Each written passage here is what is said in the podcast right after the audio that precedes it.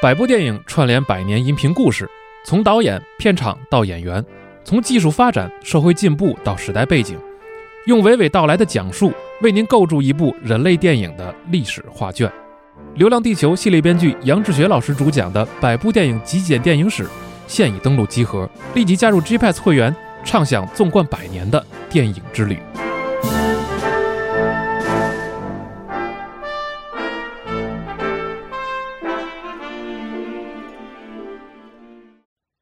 Here I am waiting. I'll have to leave soon. Why am I holding on?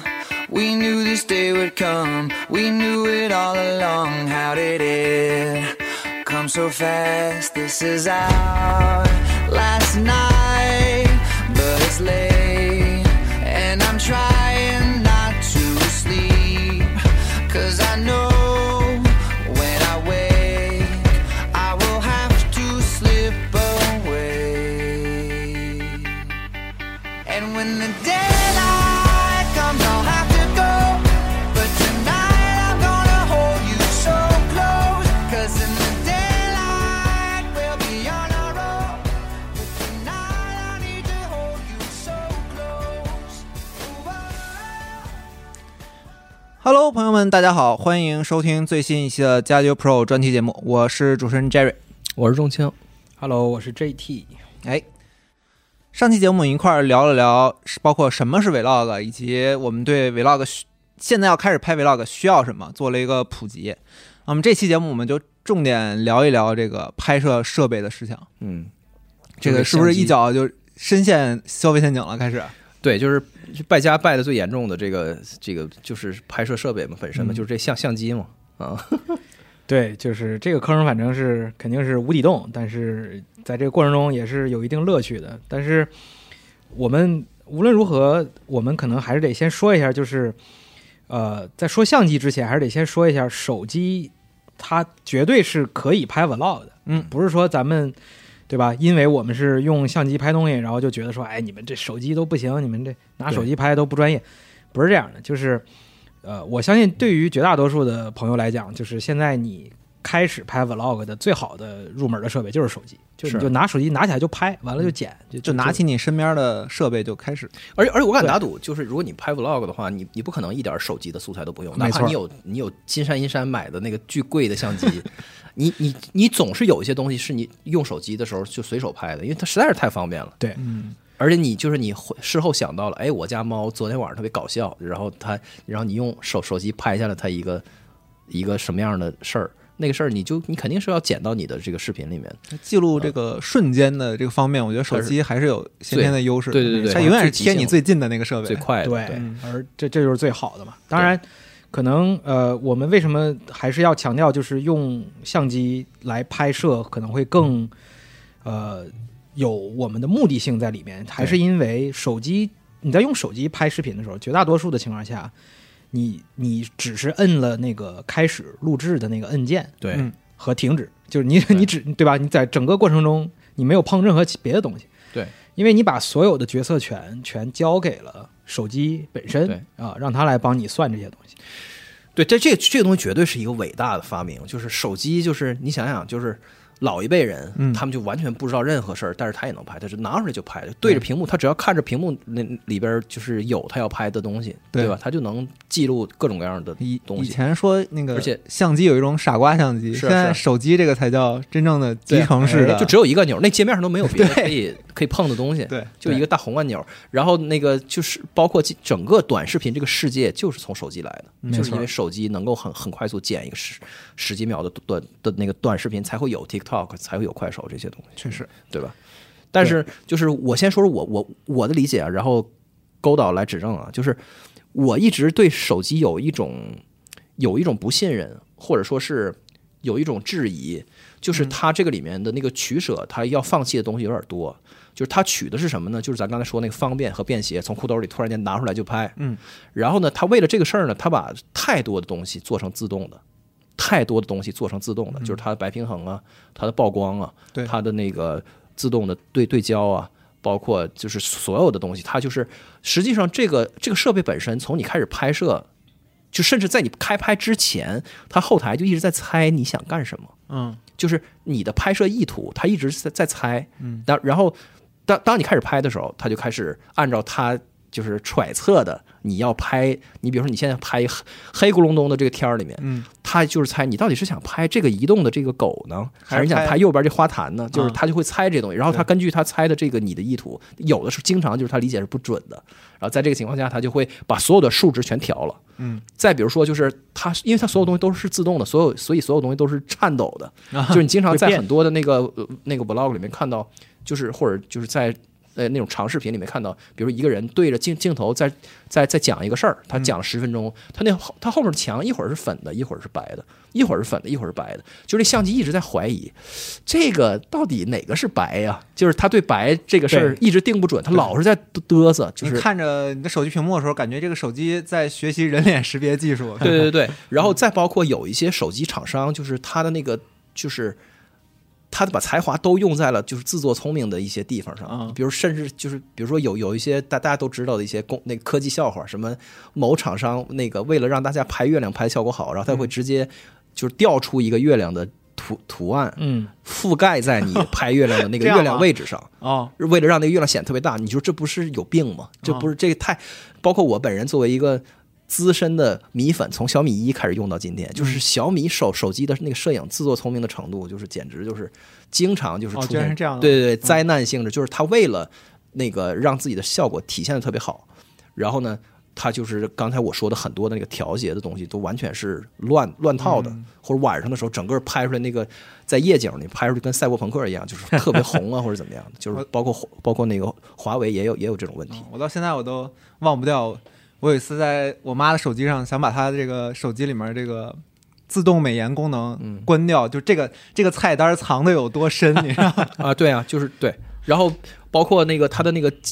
降噪，就是降噪，它其实其实手机的降的降噪是超级厉害的，嗯，但是你应该让我，你应该允许我调它降噪的程度，而不是说什么东西都给我抹的特别光滑，嗯对特别流啊夸光张水滑对对对，哎跟油画似的，这太夸张了，简直是。所以我就就是它这种东西，它是一种，它那个理念是不一样的，嗯，他就是觉得我要让你完全傻瓜的去做所有的事儿，对，所以呢，他就是用无穷多的计算来补这个，所以他们管这个叫计算摄影嘛，就 computational，嗯，对吧？pho-？photography，但是这个东西并不是说在微单相机里不存在，而是说它比较的收敛和和让位于你你你的手动的操对作，我你不知主道观怎么写性的调整，对对对，对，我觉得像计算摄影在手机里边儿，可能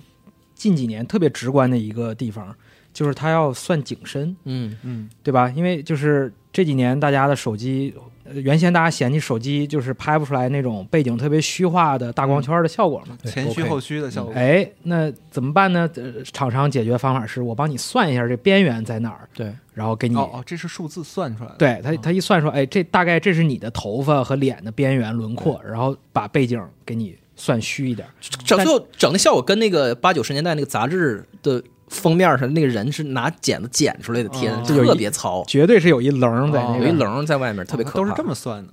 对，然后就是苹果先先有的，哦苹果先有的跟进对对，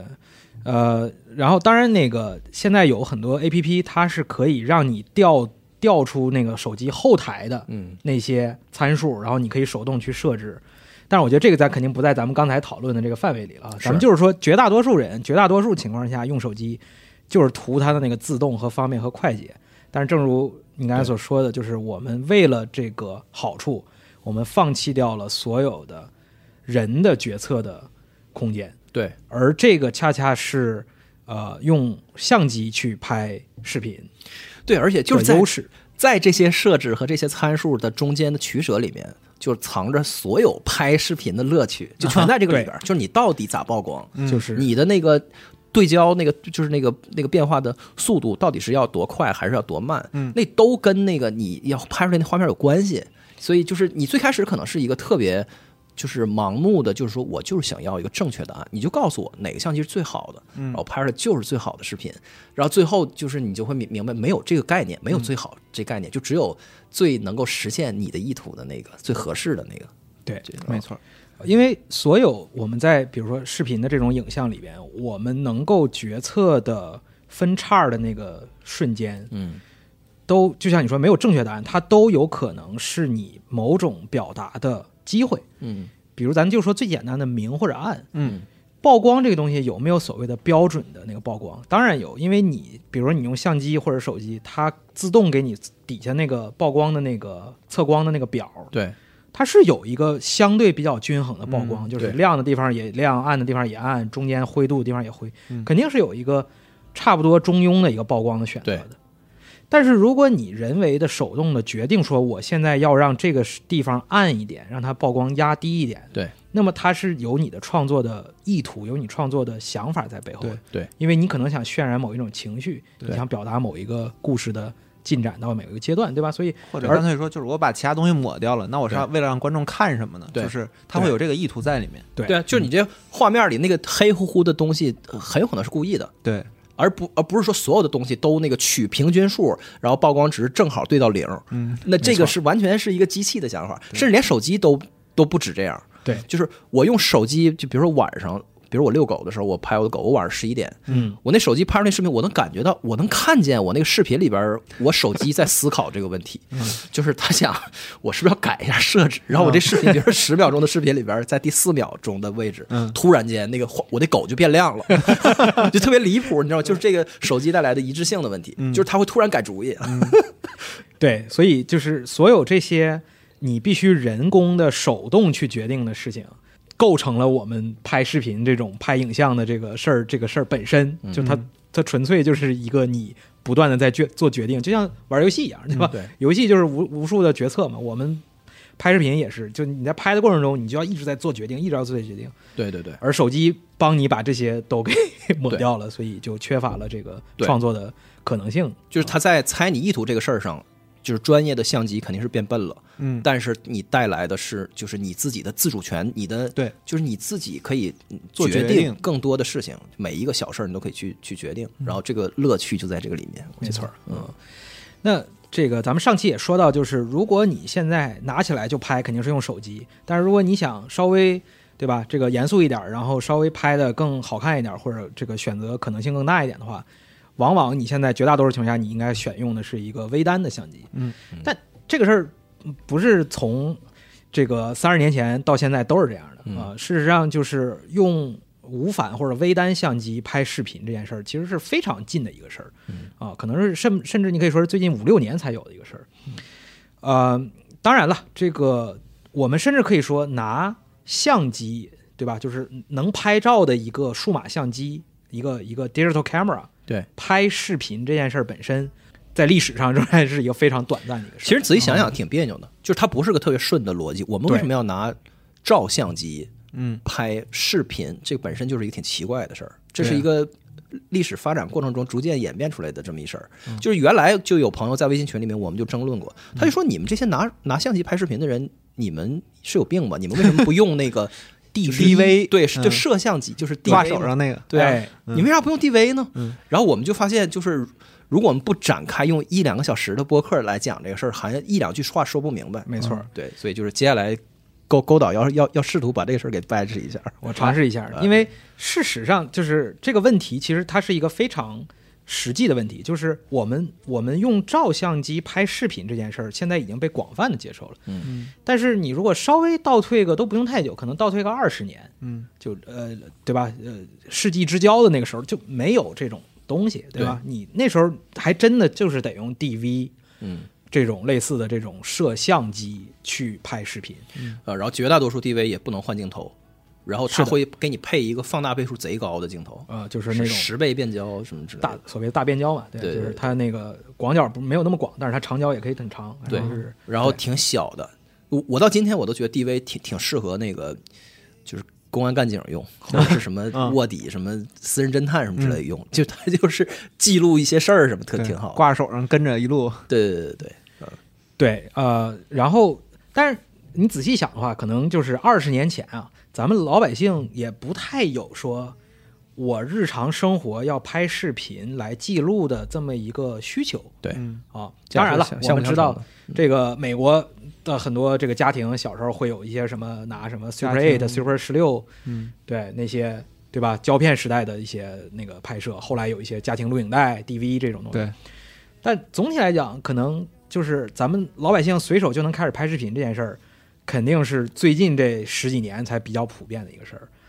然后在这个过程中，从用一些 DV 或者是所谓的广播类的那种，对吧？大家都能想象的，就是呃有一个翻转的一个小屏幕，对对吧？完了有一个不可拆卸的一个镜头，嗯，然后呃，你一般手要这样抓着它，对，去拍一个东西，对吧？这个东西，呃，什么时候从用这种广播 DV 类似的这样的设备，突然有一天就大家就全变成了用拍照片的这种数码相机、单反相机，以及现在的无反的微单的相机开始拍呢？嗯，这个转折点特别特别重要的一个戏剧性的变化，就是在呃零八年的时候，二零零八年的时候，佳能的五 D 八个 Two 的上市。嗯嗯五 D Mark Two 这个机器实在是过于的，就是呃，就是经典，所以大家也一般也都这个给它起了一个昵称嘛，无敌兔，我它五 D 无敌 Mark 兔 Two，啊所以是无敌兔，啊，对吧？一个无敌的兔子，而它特别。我觉得这个名儿起的特别好的地方在于，首先五 D Two 呢的确挺无敌的啊、嗯就是它拍照也特别好，因为我我当年也买过这个，嗯拍视频也特别厉害。嗯，第一次我们可以用这种照相的单反的相机拍摄一零八零的高清视频，啊，而零八年，当然我们现在觉得这一零八零这不就是标准的视频就应该有嘛？那零八年的时候，对吧？那可是你在什么优酷、土豆上，你看个对七二零 P 的东西都觉得高清的不得了了。画质飞跃，然后然嗯后然后景深巨浅，哇背背景虚化简直就是无敌了。哦然后就是，而而且是民用，就是你就就一两万块钱，你能对啊染你能染指的东西，嗯，那就是这个东西是你是你等草民可以碰的吗？就而且那种感觉。而且他在就是单纯的摄摄影这个角度是也是最好的当时的选择，呃算是旗舰机，肯定是一个非常旗舰的，先就是好用的一个优秀的机器。啊就是这之前那个照相和那个刚才咱说的那个就是就是就是摄摄像机是井水不犯河水的，对，嗯它那个人家摄像机那个 DV 也有前身，也跟胶片机一样，就是它也有那个模拟时代的，就是放袋子对往袋子里面去录的，然后对不断的去那个演变的那过程，一直都是画质特别渣，嗯，然后但是就是便携，特别 compact，特别紧凑，然后存储，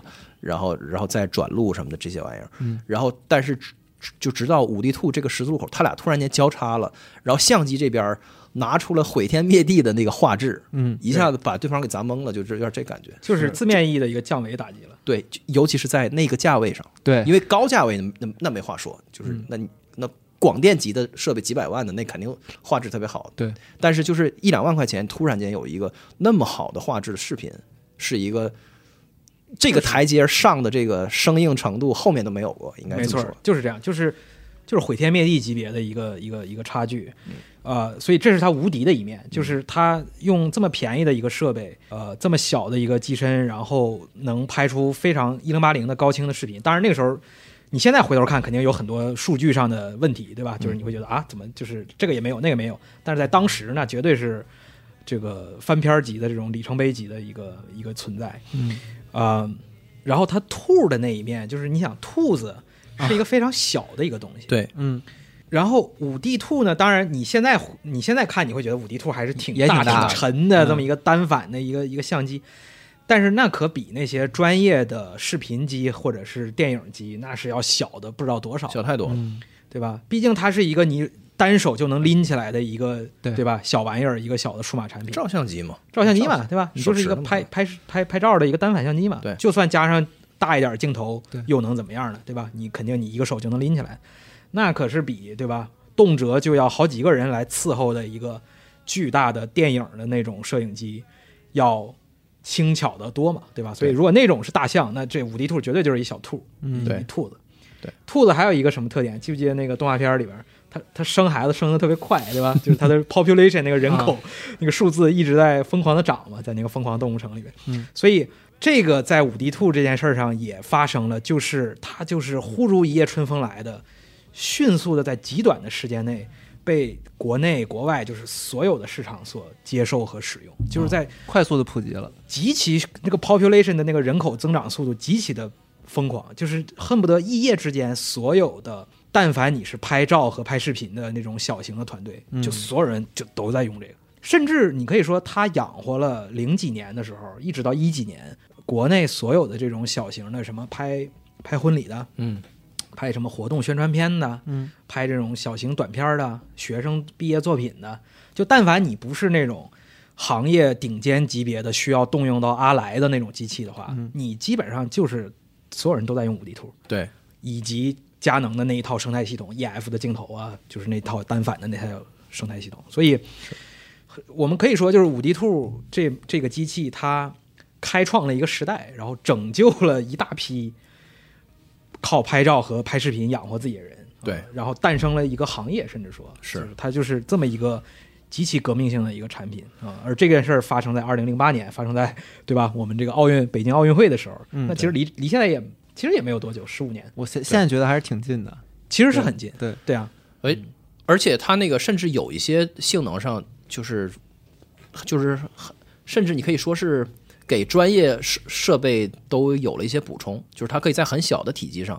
做到那个就是暗光环境下就是高感特别好的水平对，导致有很多那个电影和美剧。的片场都都出现了这个设备，不是开玩笑，就不是为了为了 make a point，就是不是说就是那个实事求是的，不是不是，是整活儿，对就真的是因为不是陈它可能辛拿 iPhone 拍拍那个拍拍拍短片，不是那概念，他人就真是觉得那那个是好好用嗯啊用的，嗯的，所以在很多的那个大片儿里面都呃是豪斯医生用过，对然后钢铁侠二也用过。对对对钢铁侠二不是有一个那个抽鞭子那哥们儿在那儿嗯对抽那钢铁侠那 F 一方程式赛车嘛嗯对，嗯那车里边有好几个镜头就都是拿五 D 兔，哦因为它小可以架在上面。对它小又便宜，你这玩意儿就算摔了，对于那他们个嗯也不在乎电影片场来讲，一两千美元的一个玩意儿，你这算啥呢？对吧？就是砸了就砸了，对，我觉得就是那种那个科技的那小的，就是小步的呃量变累累积引发了一个突然的质变，嗯当时是就是确实感感觉到了，对，呃，而且这个质变的很重要的一个呃部分来源于五 D Two，因为它是一个单反相机，对吧？那单反相机它有一个镜头的一个群的一个选择，然后佳能的确在单反时代，它的 EF 卡口的镜头群就是极其的丰富的选择，然后就有很多到现在你仍然会看到，呃，在比如说拍一些短片儿什么的，他会选择用当年十几二十年前的佳能的 EF 卡口的镜头，嗯，转接在别的某一个机身上，就是因为那些镜头它的素质、它的光学的素质非常的优秀，并且它的价格呀、质量啊，然后这个重量啊、各方面体积啊都非常的合适。而且类型实在太多了，对，因为就是你可换镜头的话，你就有太多的选择了，对吧？嗯从广的到长的，然后从这个大光圈儿的到这种大变焦的，就是你有无数的选择。嗯，而我们这些镜头的选择，在之前传统的 DV 或者那种广播电视机上。也是没有的嘛，因为那个它那镜头拆不下来嘛，对对，它给你一个什么二十八点八毫米到什么一百四十六毫米的一个十倍光学变焦的一个什么镜头之类的，你就得用那个玩意儿。嗯，对吧？而你如果开始用这种单反相机，可以开始拍视频了之后，就所有人的脑子就哐就炸了，就说：“我操，原来我之前囤的那二十多个镜头可以拍视频，那就有太多可以玩的地方了。对，而且它画质相当好，你想拍照片儿的那个画质肯定还是要比。就至少对是不比拍拍电影的那个的的画质要差的，嗯，在在二十年前嘛，对对肯定对是对。而所这以 EF 卡卡口一直到今天长盛不衰，长盛不是，就是佳能自己在微单时代都换卡口了，完了它的这个老老卡口的镜头，我上周我还买了一个，我为了跟任宁去 拍鸟，然后我知道买了一个一百五六百的一个大变焦，还是老的那个，啊就是五 D 兔也是叉吧儿也能用的，呃 EF 口，就是现在得用这个转接的才能对用转接才能接上的。对对对，嗯但仍然是非常好用的啊。对你，因为你想，它是一个，这是一个生态系统，就是说我有一相机不行，我得还得有一镜头嘛，嗯对对吧？那呃，原厂自己出的镜头，就是佳能自己的一堆好镜头不说，还有很多像适马这样的副厂是也在给佳能出很多好镜头，所以就到现在那个很多拍拍视频短片儿用常用的一支适马的那个，你也有嘛？那个镜头，十八三五一点八的那个对 EF 卡口那个镜头对，APS-C 画幅，APS-C 的对残幅的镜头，对。画质极好，嗯所以，呃，呃，就是真的就是类似 iPhone 对手机这个行业做的事情，嗯五 D Two 对呃拍视频这件事儿，特别是独立的小成本的这个团队拍视频这件事儿，颠覆了就是颠覆性的一个革命性的一个产品。对，呃，我差不多其实就是那个时候入坑拍照摄影这件事儿的。你也买了五 D 兔吗？我有我，但是我不是刚出来就买，我可能是一零年左右才买的。哦对，但是然后五 D 兔我也是用了很多年，而且你知道五 D 兔有一个就是魔改的那个方法固件儿是吗吗啊对，固件儿就是你不用它佳能原厂的。那个操作系系统操作系统嗯，哦你你自己刷一个操作系统进去，叫摩登 Magic Lantern，哇，就能解锁什么呢？因为啊、照片的色深是可以达到什么十二比特绕这种级别嗯嗯的，嗯十六什么的，甚至对，所以摩登有时候它能就是你要是调教好了，它能解锁特别深的色深。嗯，对，就是就是色还彩是数量变多了，嗯这样的话你后期调色的空的空间就更大，你颜色就就更细腻。啊，对嗯，所以就是有很多魔改的方法，到现在仍然是有人在用的。当然，可能这个最近几年，呃，随着微很多很多很多微单的这个普及，嗯，你可能不会再经常见到说有人拿着一个五 D 兔在拍东西，但嗯是至少可能在从零八年到可能一五一八年这十年间，对五 D 兔绝对是一个标志性的一个对，呃产品。砸开了一个巨大的市场。我觉得就是企业的这一侧，他们也是没有做好那么，就是他们没有那么明明明确的意识，就是这是一个多么巨大的市场。就五 D 兔砸开了一个巨大的的的的那个的需求，这个需求让所有的不光是。佳能还有索尼和松下其他的厂商也都看到了，然后大伙儿才开始针对这个用微单呃用单反拍视频这个事儿出更多的产品。哦对，就是老百姓可以用呃微单相机这种级别的产品，就能拍出特别高质量的视频了、视频嗯视频对画面了。就是这是五 D 图之后，大家才开始充满想象的一个，他把一个之前不在这个领域内的需求给捏进来，哎，对没对错儿，对对否则的话，就是日常的这些就是小型的独立的团队的拍摄，对是根本不可想象的。对呃，走达错到偏差达到它的这个对达到这种级别的画质和和这种易用的程度嘛。嗯对，所以这些都是呃从五 D 兔从零八年开始有的东西，是，所以这肯定是一个特别革命性的呃一个存在。然后呃，我们从单反时代、数码单反时代向这个微单或者说无反时代过渡呢，也是花了挺长一段时间，因为呃这里边就要提到就是我们的索尼大法，那索尼大法呃基本上错过了整个单反时代。对吧？因为在单反时代，在数码单反时代，就主要就是不是佳能就是尼康嘛，基本上你大部分人就这俩嘛。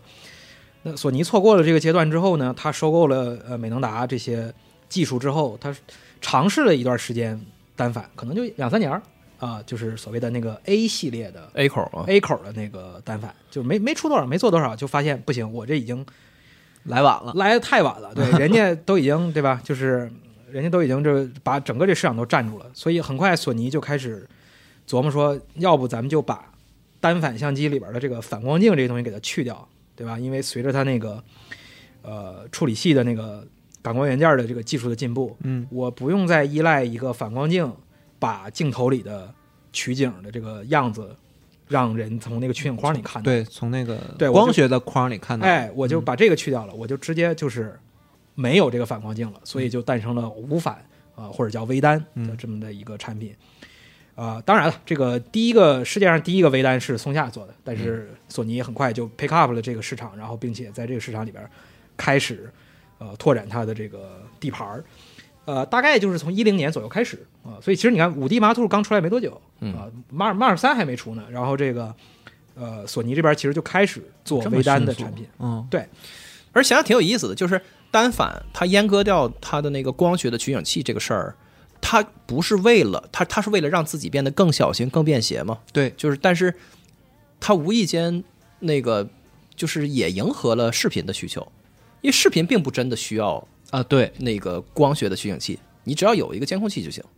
我只要在屏幕里能看到就可以对。你一直处眼睛处在那个小小镜框里，对，多就难是受如啊如果我是一个拍电影的人或者拍视频的人，我我为什么要把脸一直贴着那个？而而只有一只眼睛能看见，对对对嗯对对就本来我也不需要这个，所以对你完全没伤害到我。然后，但是由于这个带来的小小型化，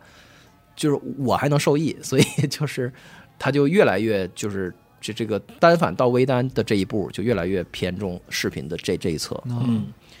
然后这个事儿它不是一个特别，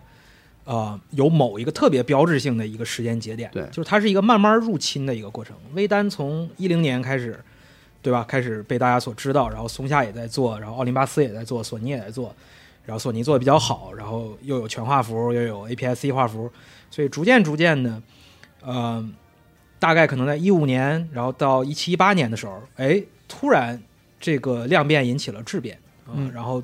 一八年，呃，索尼推出了 A 七，也就是它的这个全画幅微单的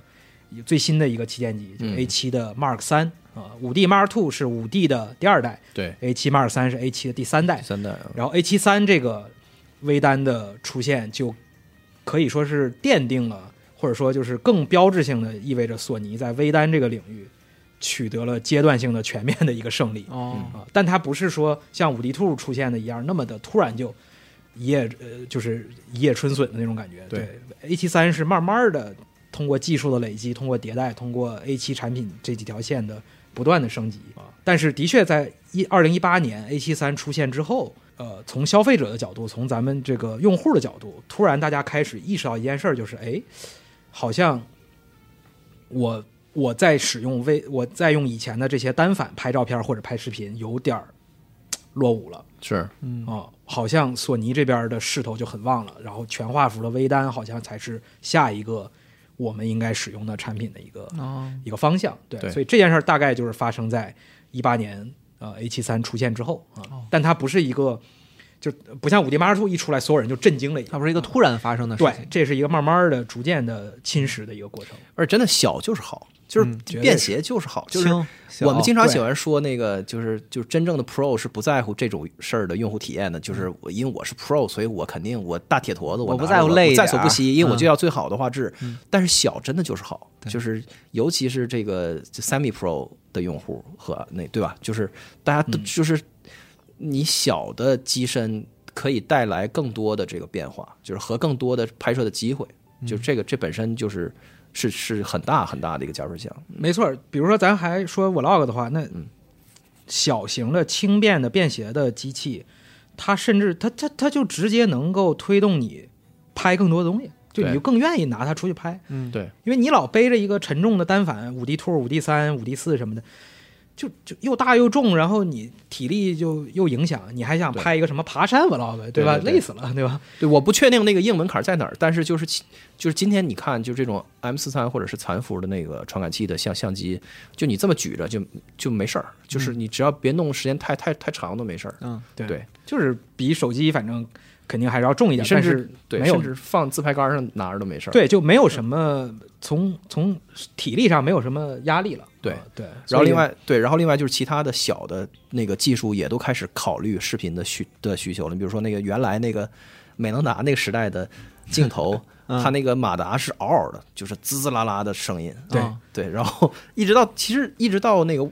呃那个 EF 卡口，依然有很多的镜头是完全没考虑过拍视频的，就是它那个镜头对焦对焦的的时是候到马时达候的它声音扭一下哇那个，比你说话声还大，我天， 那因为它就在那个身上嘛，嗯所以那个这些东西就是马达也在进步，然后那个传感器的读的读取速度也在进步，所有的。东西都开始那个，就是消费者用钱在买单，是不就是有人买你这个东西拍视频，嗯所以你就得给我把视频性能做得越来越对，好。否则它那个马达声音就录进去了嘛，哦对对啊，就是你录的视频全是咯咯咯咯咯咯咯这样声音，对，就是这个过程在厂商、消费者还有其他一些平台之间，就是大家逐渐、逐渐、逐渐往这个方面、往视频这个方面去倾斜和加码。嗯你比如说，呃，我觉得，比如说像 YouTube 这种平台，对对吧？随着 YouTube 的这个普及和更加的流行，YouTube 也差不多也就是零八、零七、零八年开始特别流行的嘛。是然后消费者就开始说，那既然我想在 YouTube 上发一些视频，我拿什么拍呢？对吧？所以平台、消费者跟厂商就是轮流的给拍视频这件事儿增加了可能性，直到量变引起质变的某一个时间点，大家就突然意识到，哎，现在对吧？我们开始可以用微单比以前更高效的和更高质量的开始拍摄视频了，对对吧？比如像 A 7 3它它的这个 4K 的这个能力啊、以及它各种各样的参数上的优势，在一八年刚推出的时候，就是当时引起了很多这种创作者、消费者的热情，就觉得说，哎，我如果现在对吧，就哪怕我抛弃我之前所有的单反的那些。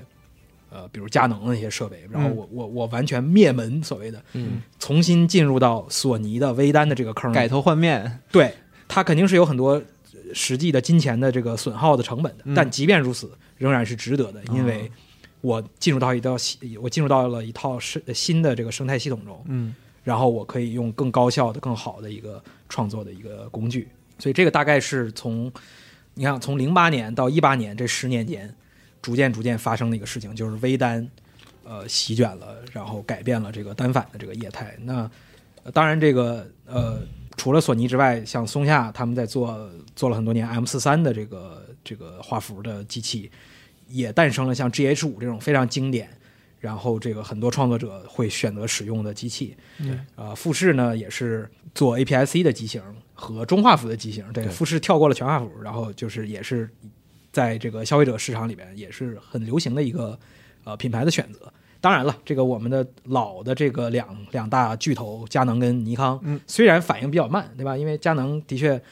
佳能的这个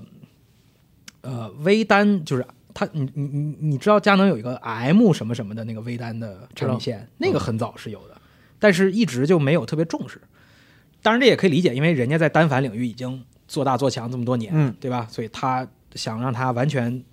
抛弃过去的荣光，然后转型到一个新的一个领域，因为它他有失包去袱的比竞争对手失去的多，没错就是对在越过这个门槛的时候，对，这都非常符合咱们这个经济学的原理，所以，呃，佳能跟尼康就在这方面反应迟钝了一点儿。但是，的确，现在二零二几年了，呃，其实这几个牌子都有特别高质量的、特别优秀的旗舰的机型，对，而且大家能做到的事情其实都差不多，都挺好的。嗯对佳能的那个呃 R 五、R 六系列啊，然后尼康的什么 Z 七、Z 九啊，然后松下新出的 S 五的二代啊，对等等。所以就是进入到从微从单反年代进入到微单时代之后，就更加的百花齐放。嗯然后索尼现在肯定是相对量比较流行和主流的一个选择，但是各个行业各呃各个品牌其实也都有。对，还有就是整个行行业的那个就是自动对焦的性能，就是随着它那个芯片的那个的性能越来越好，然后算法也在优化还是怎么样，然后就是一就是一直到现在它的那个到今天就是以索尼为为首的的这个做的好的牌子的那个自动对对焦简直智能到就是就你不需要管了，它对自动就对对对自始至终丧心跟着病你狂，嗯，永远是清晰的，你周围可能虚一点，对对对，，特别准啊，对，就是呃，呃这松下当然这方面之前一直是相对比较吃亏的，但是今年这个 S 五二据说好像还是有很大的进步的。对啊迎所头以赶上了，呃，我想说的点就是在于，当我们进入到微单时代之后，特别是现在，呃，经过了四五年的发展之后，呃，买任何牌子的，就是只要你预算够哈，只要你、 你买任何牌子比较旗舰的机型的话，在拍视频这个方面，都绝对是能够足够日常的这种使用，拍 vlog、拍短片儿、拍一些。呃，低成本的小预算的一些商业的是这个片子都是完全没有问题的。对这几家都都是都能满足。都是能满足的。嗯对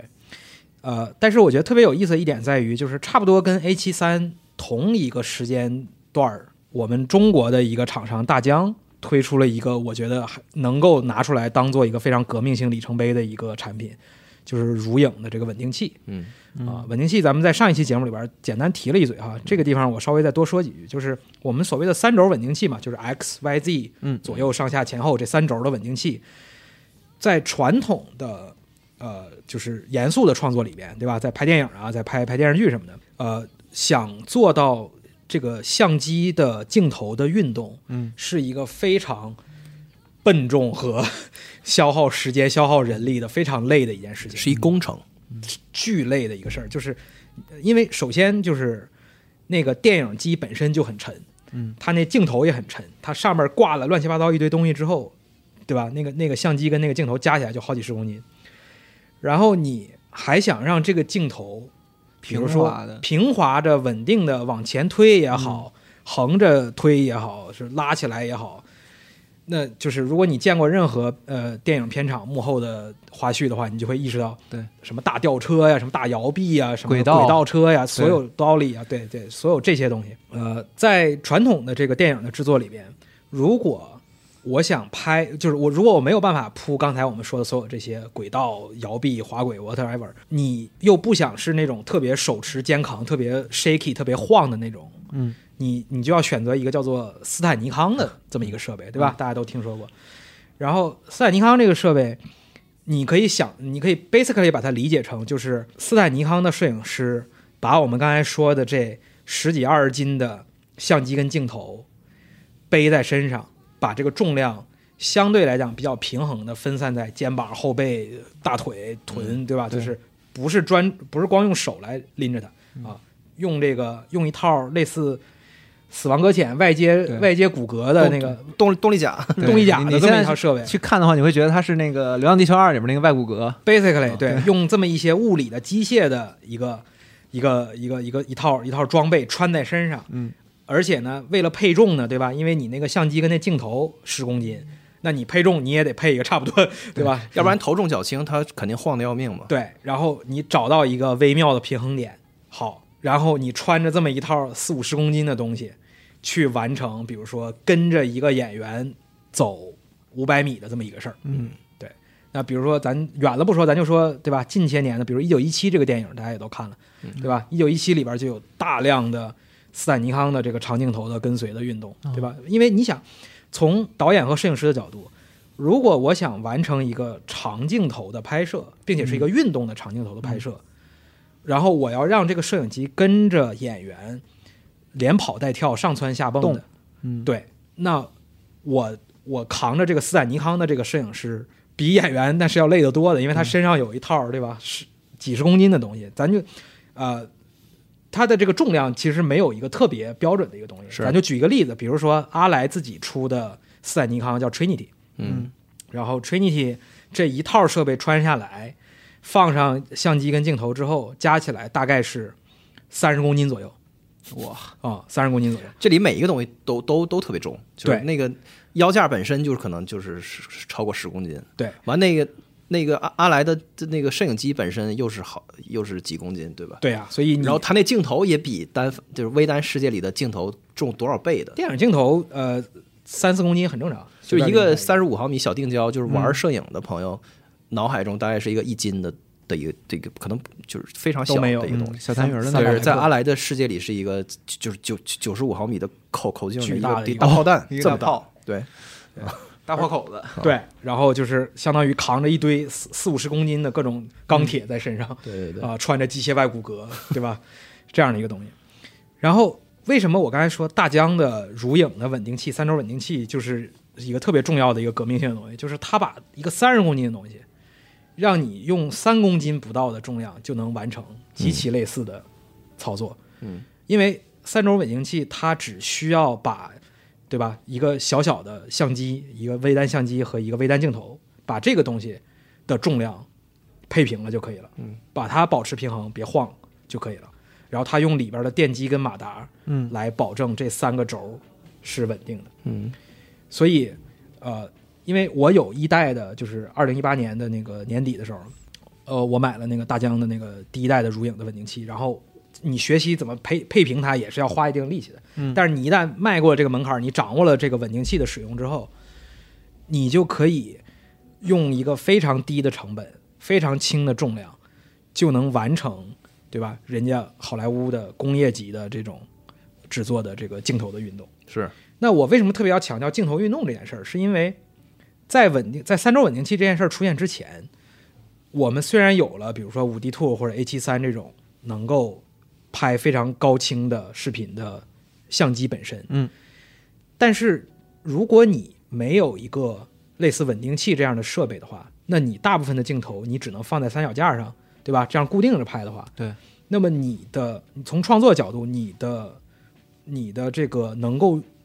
编织的镜头语言的可能性就少了很多。词汇量小，就相当于没错儿，就是你只会用二十六个字母中的十个字母来写单词儿。嗯，但是我们在看电影、在看那个电视剧的时候，你就会发现，对吧？很多时候这个镜头是在用各种各样匪夷所思的角度去运动的，对吧？或者哪怕是最简单的，就是它往前慢慢推进，或者往后慢慢拉出来。嗯，这件事儿在三轴稳定器普遍之前，比较难嘛。在咱们民间使用，对吧？在咱们消费者级别的使用的时候，都是很难做到的。你只能尽量的，你手稳，对吧？手持的时候稳定的抓着它。所以我觉得这个是大疆的这个稳定器的出现，以及后边其他的厂商也出现了类似的产品吧。就是三轴稳定器这个东西，让镜头运动这件事儿也下放到了咱们民间的消费者的级别，能对用一个三五千块钱的东西就能解决。对，而它开启了，就像五 D 兔开启了这些什么拍拍婚礼、拍宣传片儿、拍纪录片儿的这些独立小团队，给了他们能够拍摄这些呃视频的这个可能性。三轴稳定器给了大家能够用各种各样花里胡哨的运镜的可能性。嗯然后这也是为什么最近几年大家在网上看到的视频往往就都会有各种各样的运镜的啊镜头的运动啊、而这些都是三轴稳定器普遍之后才出现的，所以我觉得这个事儿也是挺重要的一个分水岭。是，技术的革新就会改变你语法的使用，没错就是而且它多出来一堆东西，嗯就是因为那个稳稳定器太那个太太轻了，你两个手抓着就就可以用。所以比如说你你看那个拍那个商业广广告和那种炫酷的短短片的时候，有很多是就是你原来用用阿莱你是干干不了那个你事儿，想象不到它就没怎么没人往拍那儿想，对没因为它太沉了，你不可能从那个你比如拍一个运动鞋从对方的裤裆底下钻过去什么之类的这种事儿，就是这这些运嗯都就是是轻量化它有很之后才产生。对多对多出来的拍摄方式，对，就是赋予了更多的可能性吧。对就像对吧，五 D Two 它轻，所以它能放到那个 F 一方程式的车里边儿，对对吧？那个呃拍那个撞击，那稳定器就是你就有各种匪夷所思的角度可以是去去使用了。然后还有一个，我觉得稍微可以算是半个里程碑，或者是这个稍微有一定。当然，我觉得除了咱们刚才说的这几个事儿之外，剩下的技术的进步都是相对来讲比较微小的，或者对哦说是这个挤牙膏式的一个逐渐的一个过程。呃，但是我觉得的确，这个二零二零年，就是这你看，这已经更近了，就是 A 七 S 三和后续的像 FX 三这种，就是索尼的这个呃新出的这几款机器，它把十比特、四二二这种从色彩科学上以前没有办法想象的呃技术，下放到了咱们消费者能够买得起的民用级别的这种小机器里边。这个我稍微简单说一下，就是颜色在这个摄影机的眼里边儿，它不可能把自然的这个呃自然世界中的那么多的颜色全一个一个记录下来，对，它得用某种方法把这些红的、蓝的、绿的、黄的稍微给压缩一点儿，嗯对吧？万有一万种红的话，在他这儿可能他挑其中的三十种，嗯，说这就是我这台相机能够记录的各种各样的红，就或者说是在呃那个模拟世界里面的连续的东西，在数字世界里必须要以离散的方式存去存在，就就断是了。它是一和二中间就没有东西了，它必须得有个值，就是这一对和二中中间就没有那个一点五、一点五、一七、点六没没有了，就是对嗯它就是一和二了对。完，另外呢就是一，比如说到到到到一万，一万往上就没有了。就是我我我就是在自然界中永远有比一万更亮的的东西，但是对在我这个编码里面，就是一万往上就都跟一万都跟一万一一样样了了。就截断了啊，就这个意思。所以它是有限的，而而且是离散的。但是这个数，这个就是这个编码的这个密度和它的这个色色宽度嗯就是色彩的这个宽度，它的这个、对这空间色彩的空空间变大了。就决定了其实很多时候你的颜色的过渡能有多么的没错平滑，然后对包括这个颜颜色能够鲜艳到什么程度。对，有的嗯时候你能感觉到，你比如说你拍那个墙壁或者是拍天空的时候，嗯，那个就是用那个就是巴比特的那个编码，巴比特四二零就是也能看那到个蓝的断层是很对，明显像的一条一条的，对就是断尤其是开的天空啊因为天空那个蓝和、哦和蓝因为之间它差的那个太小了。啊，然后你去拍一大片的天空的时候，就可能会断开，啊，你所以能看见，对，所以在 A 七 S 三之前，我们日常用的这些单反微单，对吧？它的视频能力是八比特四二零，嗯，然后那天空中的那各种各样的无数的蓝的过渡，它只能截取其中的一部分，嗯对吧？而 A 七 S 三，呃，把十比特四二二这个级别的编码放呃科赛科学的这个空间放到这个小的机器里之后，就意味着我们日常在拍摄的时候，我们的这个获取颜色的能力就要比以前是一个指数级的进步。是啊、不是说我比以前强了可能一点五倍，不是这个，是我比以前强了四倍、十二、十六倍、三十二倍，是这种级别的。就一层好像是从一千六百万色变成十亿色，对我天，啊，对，所以呃，这也算是一个，当然这个是非常晚近才发生的事儿吧。但是索尼做这件事儿之后，其他的竞争对手也都纷纷跟进，嗯所以现在如果你新出一个旗舰级别的这种微单的相机，然后你的视频能力没有十比特四二二的话，就是消费者已经被惯惯出毛病了嘛，是你就会觉会得。觉得你是不合格的。对，就是其实嗯没有那么大必要，但是在日常消费的使用的场景里嘛，对吧？但是你你就嗯但是老今觉得哪里不太对，嗯就是今天的内容创作者，我觉得是回不去了。一旦你用过 Exactly 你用过十比特的色彩的话，你就那八比特的的设备你是拍你你就是你没法 用，因为它那个你后期调色的时候，嗯你的画面就会烂掉，就是你做特别细微的调整的时候，嗯那个哦画面是经不起你调的啊、所以呃，你你，但你看这些事儿都是发生在最近这几年，对吧？对对包括那个咱们之前说过一些无人机的运用，对，整个就是最近这十五年左右发生的事情，就是翻天覆地的，嗯从、从五 D Two 让我们能够用小型的相机拍视频，到后来微单开始逐渐成为主流，嗯然后到现在我们甚至可以用微单来拍十比特四二二的视频的东西。对，然后包括呃，这个从这个升格的能力，就是帧率的角度，因为我们知道就是呃二十四帧或者二十五帧左右是日常的绝大多数的我们看的视频的它的那个帧速率嘛。嗯，但是现在像 ACS 三这样的 FX 三这样的小的设备，它可以拍四 K 的一百二十帧的嚯呃这个视频的格式。嗯，那一百二十帧意味着我每秒钟是在记录一百二十张图像。嗯但是如果我在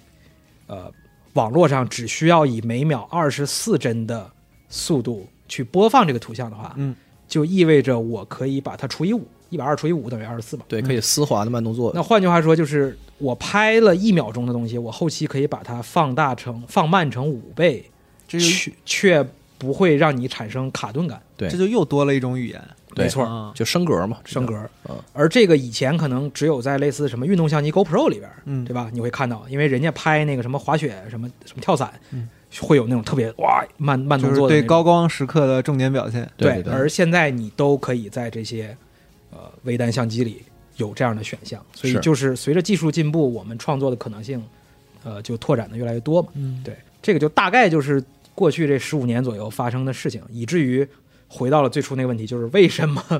现在大家都是在用微单拍视频，这是最对嗯主流的一个选择。对 ACS 三的这个案例，听起来就是更像是在商业竞争过程中逼出来的一个那个技的技术下放，哦就是是从索尼的高端的电影机里面的一些，就是从不会给民用的，就普通的那个设备、便宜的那个设备的技术，嗯然后在竞争的过程中，就是他为了抢占先机，就我为了必须得拿出来嗯为点儿，了拿市占率，所以他把绝活儿给拿出来，放在了很便宜的机器里面。是包括刚刚才说的那个，呃，就是升格不升格啊嗯升格它不裁切，然后包括那个特别强的高感，就是它的那个在暗光的环境下，它就是的画面依然是非常的清晰，就是很有很少的噪点儿，它这种所谓的那个双原声，双原声，嗯感光的那个的技术，原来是只专供给他那几十万块钱的那个 Cine Alta Line，就是哇他的那个电电影影机电影机，嗯就是威尼斯上才有威尼斯嗯的东西，但是他就是下放到了两万块钱的机器上。对，那那对于咱们消费者、对于创作者来讲，这就是天大的好事儿，对吧？对对就是对我们就是能够享受，就是对吧？你就难以想象，就是几十年前的人用的那些设备，然后我们现在就能够用这么便宜的、这么简单一个方法就能拿过来就能用了。嗯所以，就是从创作的角度，就是你的可能性就是无穷的多了，对吧？对所以，呃，当然这也就导致了什么？这也就我觉得就是会让更多的所谓的消费者或者说业余的创作者，仍然能拍出极其高质量的作品。哦，然后我们就模糊了这个，对吧？所谓的 pro 和 amateur 的这个边边界界感。，嗯，对，就是因为你现在说实话，你现在在 B 站上看到的很多视频，嗯，它的画质的质量绝对是非常优质的一对个啊东西，极其就优质已经，当然可能跟真正现在的院线电影没法比，嗯但是你稍微往前追溯几年的话，那是没有办法想象的事情。对，在很多的画面的比较上，就是你很难就直接看出来，除非你是真是行业内的人，然后去、去特别仔细的去那个挑的话，是，其实你已经完全具备那个那个精度的实没力错了。，就这些工具现在都下放到了咱们这个消费者级别的产品里了。嗯，对啊，所以我们现在就在一个很神奇的那个时代，就是就是专业呃和业余的这个技术打成一片，嗯而且在它在价格上也也基本连成了一片，嗯就对是它是丝般顺滑的过渡到了就是。你就是， 比如说在索尼的那个的那个 Cine Line 里边，你买到五六万，你再往上就是就能几乎能够到别就是什么那个 Komodo 或者其他的电影机的那个价格了。哦， FX 六就五万多嘛，五对万对嗯对对啊！而且你看这里边还有一个边际效益的一个问题，嗯，就是它的边际效益肯定是衰减的，是啊，所就是以你你你两万块钱能买到的东西和你五六万能买到的东西，对，其实差距就非常微弱了。啊对，哦边际提升最大的点就是刚才说那个一万多到两万的这个位置，这位置你能买到，就是比如从六十分提提升到九十分，然后到九十到九十五之间，那你得嗯那你得那再你加10花万老老鼻就子是钱它对它能够加进来的东西已经没有那么对多边际了提升最高的的这哪一哪一步，步？对，所以现在这是大伙儿最热衷，就是在这个价位或者这个技术层面上的。呃，也就是基本上就是全画幅对，为单的这个位置。对对对，对，那咱呃简单说一下，就是微单它到底是怎么工作的，对吧？对，到底就是呃就是说一些关于它的我们最迫切要知道的一些信息和常识，从而帮助我们做这个选择嘛。因为就毕竟产品线和那个和定定价密密麻麻的还是挺多的选项。对对，就是我们要就是最主要的原则性的要把握一些什么的区别，就是嗯微单的这个档次是在哪儿什么地方拉开的？嗯抓住重点，哎，就是就是这个这设备最关键的俩事儿，嗯，就是作为一个微单相机，嗯，一个是它里边那一块儿传感器，嗯对吧？就是那个 CMOS，就是它那个呃读取图像的那一块儿芯片啊。那这个东西就是它最核心的、最贵的这么一个东西。然后它现在的呃，为什么索尼在这方面有优势，也是因为呃索尼自己会造这个东西，以哦及它的这个技术比较有优势嘛，所以。就传感器就是把光转化成数字的那个的那个过程。那那那对那块那块儿小芯片嗯啊，所以相当于视网膜的那感觉，没错儿对没错儿，所以你你把你那个微单相机那盖儿一打开，里边儿那一块儿，对吧？那这个的传感器它就有我们刚才说到的好多词儿，在传感器上其实是有关系的，其实就比如是说传感器的性能，我们都已经对讲到了好多。嗯对，比如说这个咱们刚才说了半天关于画幅的问题，嗯残幅，对吧？就是所谓的 A A P S C 画幅，然后大一点的全画幅，再大一点的中画幅，啊、基本上先就到这儿了。就是对常见的微单就是这三种选择，再小一点也有 M 四三比 A P S C 要小一点，对，大概是这么四五个选择。对，那这个我们日常说的这些词儿，它其实很它很它其实就是那个那传感器那大小，嗯物理的尺寸。那个 APS-C 的这个尺寸就比全画幅的要小一圈儿，小一圈儿，哎嗯，M 四三就更小，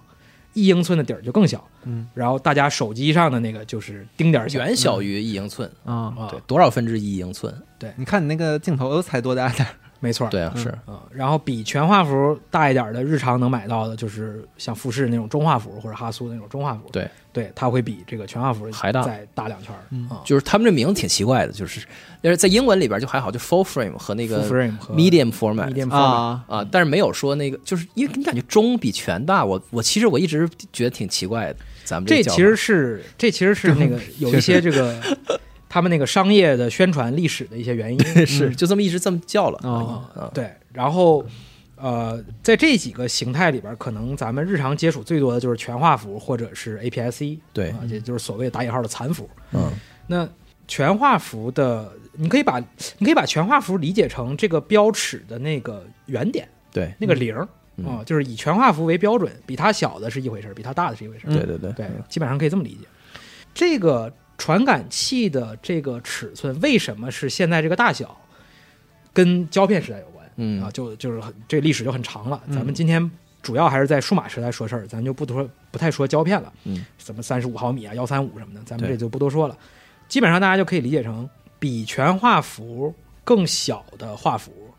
对吧？残幅或者 M 四三什么的，它的好处就是，那你因为这个物理的尺寸小，嗯所以我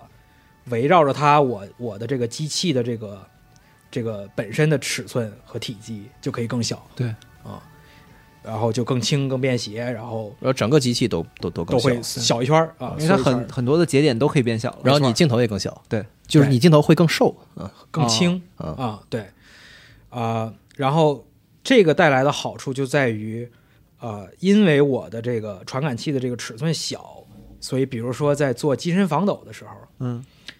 我的机身防抖的性能一般会更好。为什么呢？因为机身防抖啊，就是我们在拍视频的时候，怎么样让你这个抖动在手持的时候尽可能的抵消一些呢？很简单，他们的思路就是，当你这个人在往左晃的时候，我里边这个东西往右去一点儿，这不就抵消掉了吗？嗯，左右的这个晃就抵消掉了，其实就是减震，对， basic 对避震的嘛。嗯那因为我这个传感器的尺寸小了一圈儿，嗯所以我在这个机器的体内能够运动的范围就更大。哦对，是这样，对，呃，松下的 M 四三的这个当年的旗舰的机型 GH 五，嗯为什么在很多在就是差不多一六一七那几年特别火呢？很多人也会用呢，是因为 M 四三，因为呃 M 四三你大概可以理解成它只有全画幅一半儿嗯大小啊、呃所以它就可以有非常大的活动的空间和范围在这个机器里，就是你说一半儿，就是它那个长和宽都只有一半儿，长对实际上就是那个是面四分之一积实际是四分之一的，差不多那实个，际上是四分之一嘛，对。呃，所以它就可以在防抖方面做得非常好，嗯，因为这个小小的一个芯片在里边可以各种上下乱动， 防抖是它最最最好最大的最大一个卖的点优势，跟突出全幅的相比啊，对，啊、所以它的就是画幅越小，对吧？体积越小，防抖做得越好，然后呃，当然成本也很低嘛，因为其实最贵的就是这芯片嘛，就是这 CMOS 嘛，所以这个呃预算也会低一些啊、嗯这都是它的小画幅的一个优势，呃 APS-C 啊、M 四三啊等等。对比 M 四三更更小的，比如一英寸的底，它就是还可以做成卡片机，就直接就揣兜里了，就像一张、嗯就就就像一张信用卡一样，就是拿出来就拍，拍完以后揣兜里。这种的便携只能在很小的传感器，呃，基于很小的传感器才能实现嘛。对，就是便便携和防抖，我觉得是可以说是肯定小是最传重要感的器最、嗯最大的优势。对但是就得说是它它的劣势啊。缺点呢，那当然就是画幅越大的话，比如全画幅甚至更嗯大的中画幅，你你因为你从物理的角度来讲，你用的是一块儿更大的一块儿传感器一块儿芯片在在处理这个光线和、和色彩，嗯，呃，这个太复杂的那个技术上的东西咱不太展开啊。总之就是它就能够创造出更大的所谓的一个词儿叫像场，像是相片儿的像，场是这个立场的场。嗯而像场这个东西，它会影响到，比如说，就是这个景深，也就是虚化的这个事情。刚开始玩摄影的人，很早期就会听到一句话，就是大家都会说：“你这个底儿大一级，压死人。”也就是说，你用越大的画幅的相机，你拍出来的这个照片儿和视频，它的这个虚化的效果就会越明显嗯啊、这个就是跟像场是有关系的，但是这个咱就不太展开这个技术上细节了啊。所以，呃，当然，而且这个事儿它有一点点所谓的玄学的领域在里面，就是挺复杂的。嗯但是笼统来讲，你可以理解成，你如果用小画幅的呃设备，它的那个虚化的那个效果就没有那么明显，哦而你用大一点的画幅、全画幅啊什么的，它的景深就特别的浅。换句话说，就是它的那个背景的那个虚化，就是极其的，对吧？所谓的刀锐奶化嘛，就是像奶油一样化开，对就就是抹成一片。对，大画幅的照片儿，极端情况下可以拍出那种就是你那个你左眼的眼毛能看清，右眼就已经虚了。嗯哦，就是到这个程度，就是你左眼跟右眼就差了几厘米的距离，它的就已它它就景景深浅到那个程度，对，然后薄薄一层，这个东西你你去看那个照片的时候，你就能感受到他们之间的前后关系，没错它对带来的那种体验是不一样的。对很多摄影爱好者对于这种前景深特别着迷，嗯，但实际上在拍视频的领领域，大家反倒不是那么的迷恋这个东西，我说对吗？对，因为首先从拍视频的角度，你的景深如果过于的浅的话，它其实对观众的观感反而是有一点点负面的影响。对啊、就是如果已经浅到你刚才说的那种要数毛的程度的话，对吧？很多时候你看起来反而是不舒适的。就是你信息变少了嘛，就是你对，拍视频你还是想让大伙儿看到你拍的东西，啊，对，哎而不是说就是跟光跟这儿欣赏这个那个如梦幻泡影一般的感觉。对我自己在家里试过，就是啊我把那个五十毫米零点九五的镜头，火啊夜神啊，装装在那个全画幅上，然后就是我看着就是监控器里的我自己，就是嗯我是从一团雾里面走进来，然后我再往前多走半步，我又变成 雾你了又变成没错。 就这种情况下，你说话，你身体是完全不能动的，你稍微前后晃一对点儿，，就是如果我就是我想象一下，如果我拿这个这这这这一套配置拍 A roll 的话，就是行为艺术没错儿啊。啊，对，就是就实操起来就很麻烦嘛。对，但这个就是全全画幅的一种优势和一种特特性嘛，因为你可以用你可以收小光圈儿来让它拍那个就是景景深深的，嗯但是那个景深浅的那部分就是小画幅的传感器是很难实现的。对，就是对吧？就是我我天然能做到一些事儿，你做不到。那我可以选择不做这个事儿，嗯对嗯但是我有这能力，对不对？就所以全画幅这个大一点儿这个底儿，肯定还是有这个优势的。对，但的确就是在拍视频或者包括拍电影里边，其实追求全画幅这件事儿倒并没有那么的，不像那个呃拍照片这件事儿这样大家这么的痴迷。对，尤尤其电影行业的传统，它就不是全画幅。没错儿，你像这个最就是经典的几款电影机型，像阿莱的这个 Mini，嗯它就是 Super 三五的画幅，也就是约等于 APS-C 差不多的一个差不多的画幅。哦全画幅的电影机也是最近几年才是开始逐渐冒头儿嗯和越来越多的人使用啊、就是在过去的很多年里边儿，大家用的其实都是 Super 三五画画幅，也就是比全画幅要小半圈儿的这么一个残幅，所谓的对，就是所以我，所以我觉得在视频领域并没有这种特别教条的判断，就是大就是好，大嗯没就有是比小完全好没，有，嗯，就是大和小各有各的特点，这是大家应该去去了解的，就是对然后结合你自己的需需求去没错考虑的。哎，对，另外我还想补想补充一个，就是那个底这个这个传感器大到一定程度之后，它对你的镜头群有有非常严重的影响。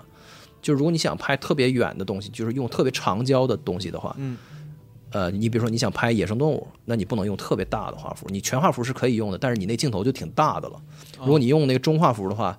就是没有那个长焦段的镜头，因为你的画你的传感器越大，你的镜头跟着就越胖。对，完了它要进光那个口儿就得更大。，哦对对对对，啊 所以那个大到一定程度之后，其实你只有比较广角的镜头来选择，哦那种超长焦没有了，长焦可能有，但是非常非常沉。嗯对，这也是你要考虑的事儿。呃，对，就是画幅它跟它跟镜头之间的一个互动呢，就会涉及到一个裁切的问题。嗯就所谓裁切的意思就是说，呃，again，我们以全画幅为那个标尺的零点的话，嗯，那么对应的用在全画幅机身上的镜头，它的焦段的那些数字，咱们常说的什嗯么，对吧？二四三五五零八五，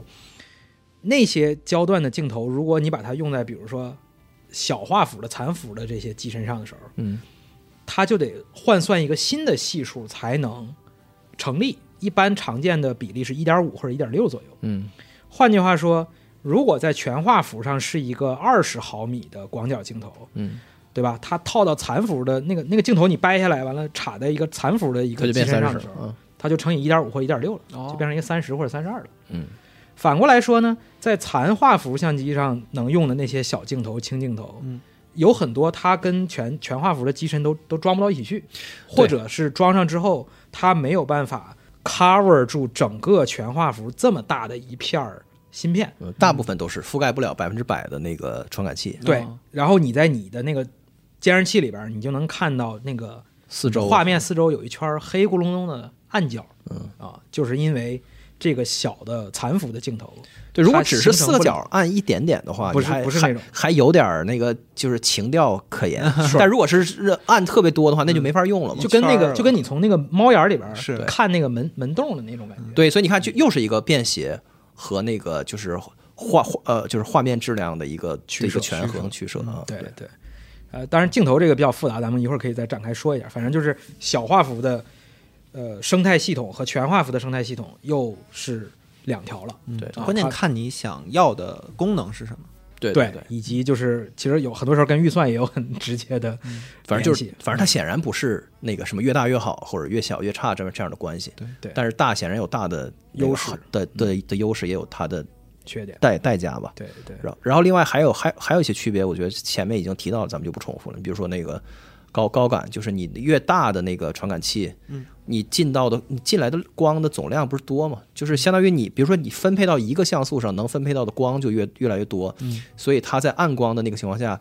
它就不会它就不会变成特别严重的噪点儿，哦，就是在暗光环境下，越大的底显然是优势是越大，因为你总的光的量越就就变多了。对，就是我原来就是在小米手手机上就就见到过这个笑话，小米八的那一代手手机，在这个几分之一英寸的那个手机上的小底上，它硬给做了一个亿的像素，然后就导致它那颗镜头。就是那一代的小米手手机就是一个笑话，因为因为它那个主力的镜头拍任何东西都是虚的，哦，就是拍任何东西都是虚的，就只有在大广场上拍建筑，哦什么大晴天儿拍那个拍外景才是正常的，其他时候都不行。曝光特别足的时就候，就是因为你分配到单一像素上的光量太小太少了，嗯对就不够了，所以全都是噪点儿，就是就是糊的，就是对所以这个东西都是相应的，它没有办法，就是你也没有办法在一个很小的，比如在 M 四三上做一个就是七八千万像像素，它也做不到，那就是就是有我就刚才说的就那个没法问题用了。嗯对，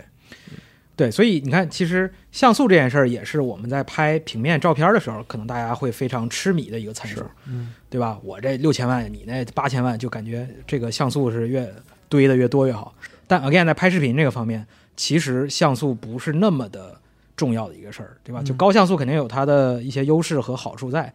但是你想，因为就是我们现在虽然有很多可以拍什么六 K、八 K 视频的机器，但是绝大多数情况下，我们在社交媒体上、在网上看到的视频还是一零八零或者是四 K，平台也不支就这持，样得了你的回放设备也不支持，就就你没有，就大部分人家里没有八 K 电视这种东西嘛。对嗯那如果你看一零八零的视频或者四 K 的视频，其实它的像素很小的，因为四 K 的这个像素只有八百多万，都不到一千万。就换句话说，只要你的这个相机能拍一千万以上像素的东西的话，那它就是 cover 四 K 这个级别是绰绰有余的。一零八零就更小了，就更不用说了。对，所以就是视视频拍摄是一个对像素格外不不敏感不的一敏感啊嗯个事儿，就是你可能你有很多的像像素，然后你你那个就是在降采样的时候，它会变得更锐一点儿超彩，啊，但是不多，就是没有什么重大决定性的那个画质的影响。嗯而且这个就像我们说，跟跟你最终终端的这个观看的体验有关。你要把它投在一巨大一投影的屏幕上，maybe 你能看出一些区别。是，那很多时候我们在电脑上，甚至在手机上看这 些 B 站的视频，对，说实话就对吧，就是差不多区分度就不明显了。没没什么太大区别。对、嗯你像我自己的这一台 A7S 三，就才一千二百多万，而它实际上一千二百多万，其实它实际上都用不了那么多，嗯对因为你拍 4K 视频只需要不到一千万的是八百多万的一个一个面积嘛。对，所以这这机器它之所以是神机，就是它它在方方面面都是那个都超模了，就是、嗯啊就是超出这个一般这个档次的相机能能给到的极限，包括还有就是刚已经提到过的那个果冻效应的问题，就是它的那个传感器的读取速度非常快，嗯读取速度非常快之后，它每一帧它读进来的那个。它它的需要的时间数据的短，对它的那个就是画面变形程度就越小，哦，因为这个所以你比如说你拍一个人打高尔夫球，那高尔夫球棒就是直的，哦，那个棒是直的。而如果你用一个读读取速度特别慢，你比如说你用一个索尼残幅的什么 A 六三零呃6500 A 六四零零六六五零零拍，那个它快速挥击那个球杆的时候，那个球球杆是弯的，嗯，因就为它是读的慢嘛。都它成那 个漫画的效果了。对它从上往下读的时候，那个杆儿都已经位移了。 对对 哦，我懂了，懂了，懂了。 对，就就是你想那个电线杆儿或者高尔夫球杆儿为什么是斜着的或者圈儿嗯的，就是因为我们大部分的传感器在读的时候，它是一行一行儿从从上往下或者读的隔行哦这这样种，对对，从上往下这样读取的。所以它上一秒还在这儿，下一秒它就往那儿跑了。哦对当然这个尺度是非常小的，几千分之一的嗯这个秒的时间，但即便如此，你最后导致你这个画面还是会有受到影响。对啊，这所个以所谓的你看，这又是有一类的那个拍视，就是视频创作者要在意的事。你可能这个这个事儿对于很多人，可能大部分人就是没那么重要。嗯你比如你就是一个对着镜头讲一个事儿的人，其实这个读取速度这事儿跟你没啥关系。对，但如果你是一个拍体育运动的，拍赛车的，或者什么拍那个野生动物什么嗯的，超长焦这种，那这个读取读取速度指标对你来说极其重要，所以你还要去考虑这个事儿。有一些专门很偏门的相机，就在这个事儿上特别厉害，其他事儿呢就就就很一般，哦完就专门会给比如说体育摄影的人去使用等等，有这种哦对特特种的设备。呃，高感我再补一句，就是呃，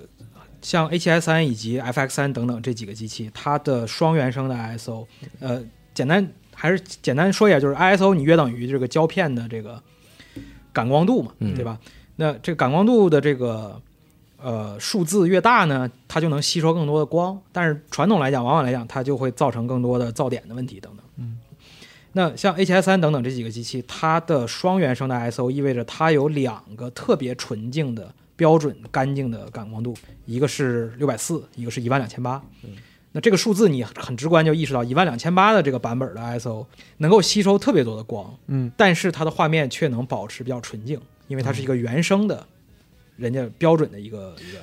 我我觉得更好的说法是，它对光更敏感，对嗯所以在非常黑暗的那个场合，它也能够拍出不不那么恶心的那个，就是噪点比较少的哦，的画面。没就错它，过渡依然还比较对平滑。对对对，然后我想说的是，这个高感的优势，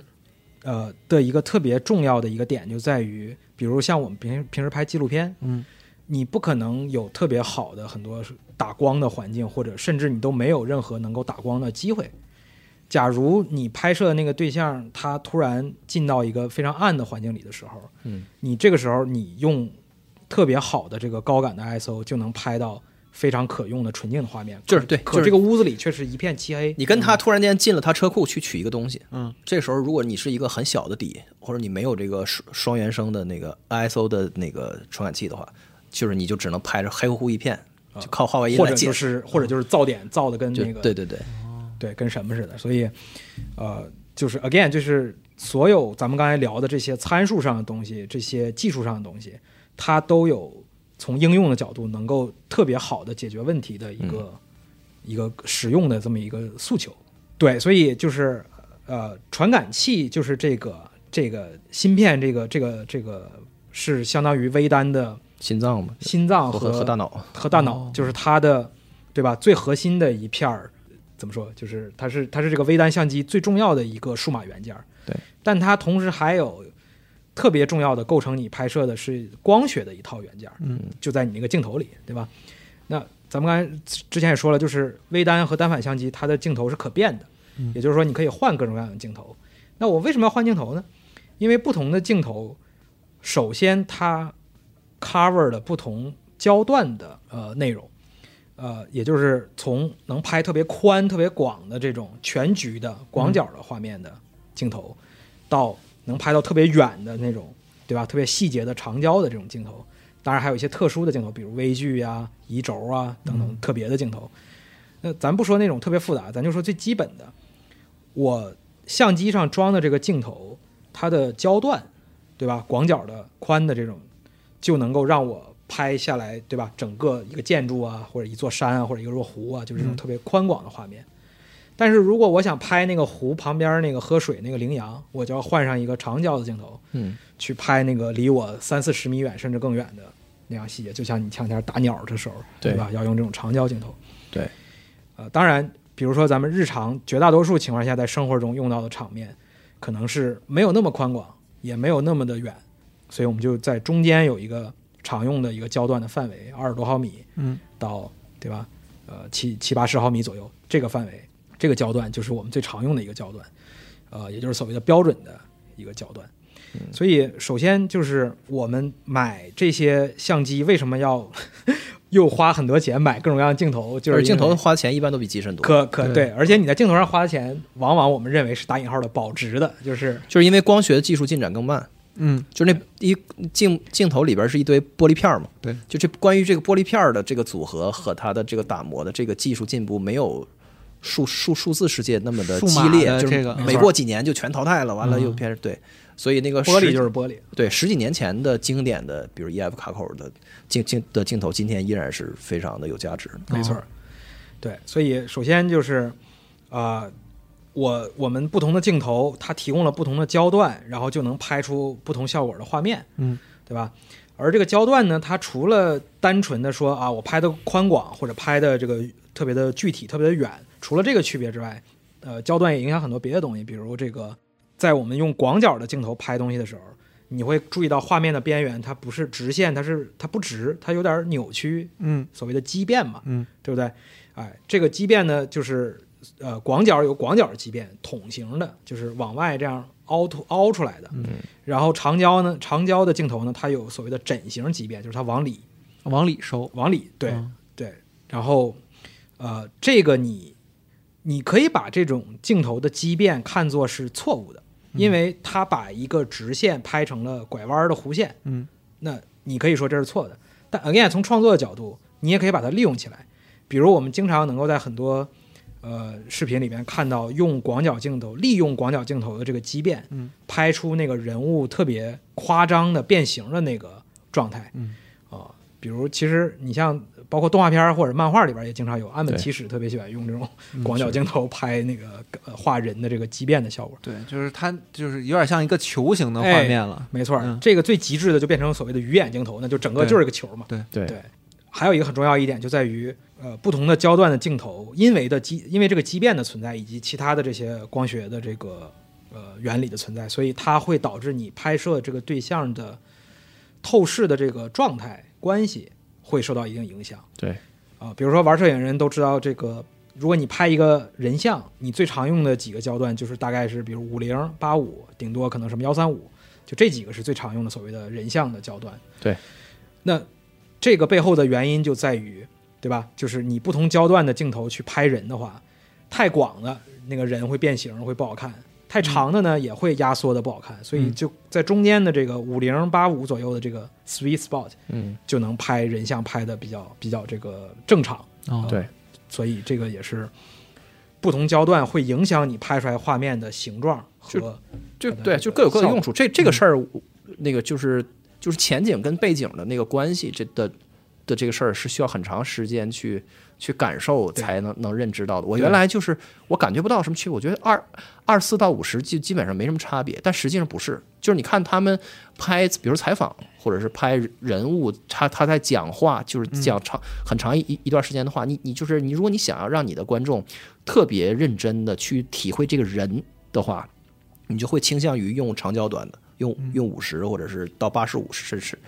甚至这个时候它背景是就是灰蒙蒙的一片，其实你不知道它背景是、是什么样的。这个时候观众就可以很容易的就被你引导的，就只关注这个人和他，嗯甚至他他内心他的性格或者怎么样。但如果你是用一个特广角，比如说你用二十或者到二十四，你对对着这个人的时候，哪怕这个人在画面上占的那个面积跟我刚才说的那个镜的镜头里是一样大的，嗯但是他后面是一个特别拥挤繁忙的，比如集合的办公室，嗯这个时候你就显然你你就是你在引导你的观众。其就是在意这个，比如说这个 CEO 在讲这公司如何如何的同时对同，时想让你神色看到这个公司的各异样子，哎啊，就是他这，对，所以他他信息量是完全不一样的。对，他的那个就是他和你的受众的那个注意力的分配是有关系的。嗯所以这个里面的选择，就是我我最开始玩这个就是换镜头的时候，我就没有很很很敏感对这个事儿，但后来就慢慢体会到了各种差嗯别不。同的这种选择，其实对你要讲的叙事是有很大影响。没，错儿。而这些决策都是你在创作的时候要做的决定嘛。是呃，而且再一个就是焦段，它还会影响到景深。其实，嗯啊、越长焦的话，就是所谓的这个虚化的效果会越明显就越严重啊，啊、越广角的话，你拍到的东西往往就是都还挺清楚的嗯啊、除非这个光圈大到一定程度。那说到光圈的话，光圈也是镜头的另外，除了焦段这个数字之外，光圈也是镜头的更重要的一个指标之一。对啊，那我们常见的数字一般有什么一点四啊、一点二啊、什嗯么二点八呀、对四啊，这些都是指的是它那里边那个那些光圈叶片嗯光孔可以打开到什么程哎度？所就能是形成的一个圈儿，那圈儿有多大？跟大家解释，就是那零零七每次登场的时候一缩一下，让那人出来开一枪，那对那个东西就是它那个结构的样子。没错儿，对嗯那这个这数字越小，比如一点二、一点八什么的，它就能开出一个更大的特别大，孔洞，嗯，让更多的光通过这个，对吧？通过这个镜头嗯，打到传感器上。而光圈呢，除了通光量的大小之外，它还影响了景深。这光圈越大呢，哎，这个虚化效果就越明显。所以这也是为什么，对吧？就是咱们之前说这个所谓老法师常用这种偏长焦一点，然后大光圈的镜头，什么八五一点二这种去拍人，对，就他就能把这个人拍的从这个背景中完全抽离出来。哦就背景完全毁了，就完全是跟牛奶一样，就是啊，哎，背景就就糊成一片，就但只有你想聚焦的那个人，他是最对清晰的。，对这样的话，就是看起来特别这个照片特别甜美，特别高档。嗯啊，对，但是就是这块儿就又说又要说回到摄影跟那个视频的区跟别。视频的这个辩证，就是拍视频的人可能不这么看这个事儿，甚至就人家拍拍照片儿，就摄影爱好者也不都这么看没错儿，嗯就它不是一个就是说你景深越浅就越高档，其实也并不是这样的。尤其在拍视频的时候，如果你拍视频那个里边大部分的区一半以上的区域都是糊的，看不清楚，这个你这拍不一的时定是候你你信息你没有那么多的话，其实也会有一种不爽。对，嗯，就是就是还是这跟你的意图有关。对嗯你是不是想让人们看到这样的东西？你就是你想要让集合办公室整个都虚掉了，然后就留就留下这个西蒙水汪汪的大眼睛。如果你就想拍这个镜头，嗯想要表达表达这么一个意思的话，那你就可以用。否则的话，那你就要要用一个小光圈的或者怎么样。对，所以呃，这些镜头上的这些参数，它都能够直接的决定你最后拍出来这个画面的质感嗯和、和样子嘛。而这些决策都是我们在拍东西的时候要时时刻刻要去关注的。对是啊、当然了，这个我们也知道，不是所有的镜头它都只能负责某一个具体焦段的拍摄，对吧？很多镜头是所谓的变焦镜头，它对能够 cover 好几个焦段对啊、比如最常用的什么二四七零这种，对吧？它一个镜头就能 cover 从广角的二十四到长焦的七十，对，把你最常用的这个焦段、标准的焦段全给 cover 住。当然了，这个有这样的好处，对吧？方便，然后能负责很多的焦段，它一定就会有一定的这个取舍的地方。比如说，光圈往往做不了太大，哦，二点八左右，差不多光圈就变焦镜头二点八就已经很不小了啊。当然，个别能做到一点八或者什么的，但那都是特比较特殊的了。嗯，然后再一个就是变焦镜头往往也会更大更重一点嘛。嗯对，又是取舍的问题。没错儿，就是你想要，因为你换镜头挺费劲的，嗯就是如果你想要在那个来回就是缩放这个就是 zoom 这个事儿上特别的灵活的话，嗯，那你就要放弃掉特别大的光圈儿和特别便携的体积。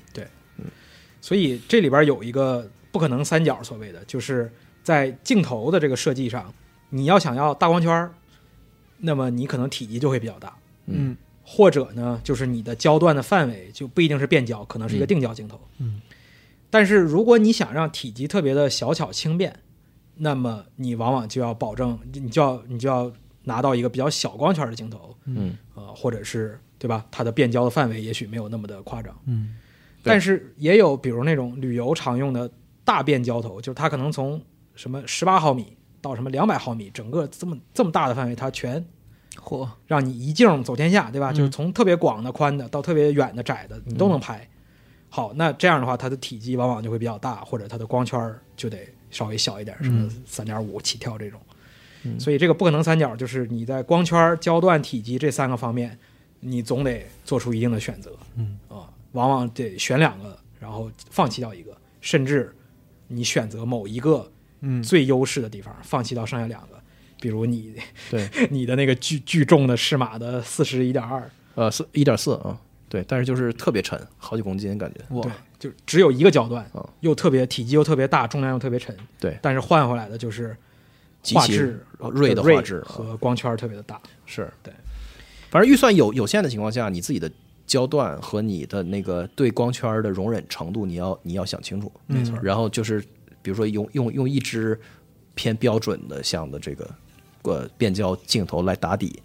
是比较经济的选择，嗯而不是说拍视频就是。就是，而不是说真的就是以为自己是罗杰·狄金斯，上来把所有的那个定定焦就是十颗全买下全买来买一我套。我天哪，那可真是哦金金就是金山银山都花掉了。对，所以就是这个镜镜头真的是大头，看来可不，嗯，因为你你在镜头上，你肯定不能只有一支，而且你就是你在镜头上花的钱，每一个镜头的钱，可能都跟你那个机器的钱差不多。嗯对，对，所以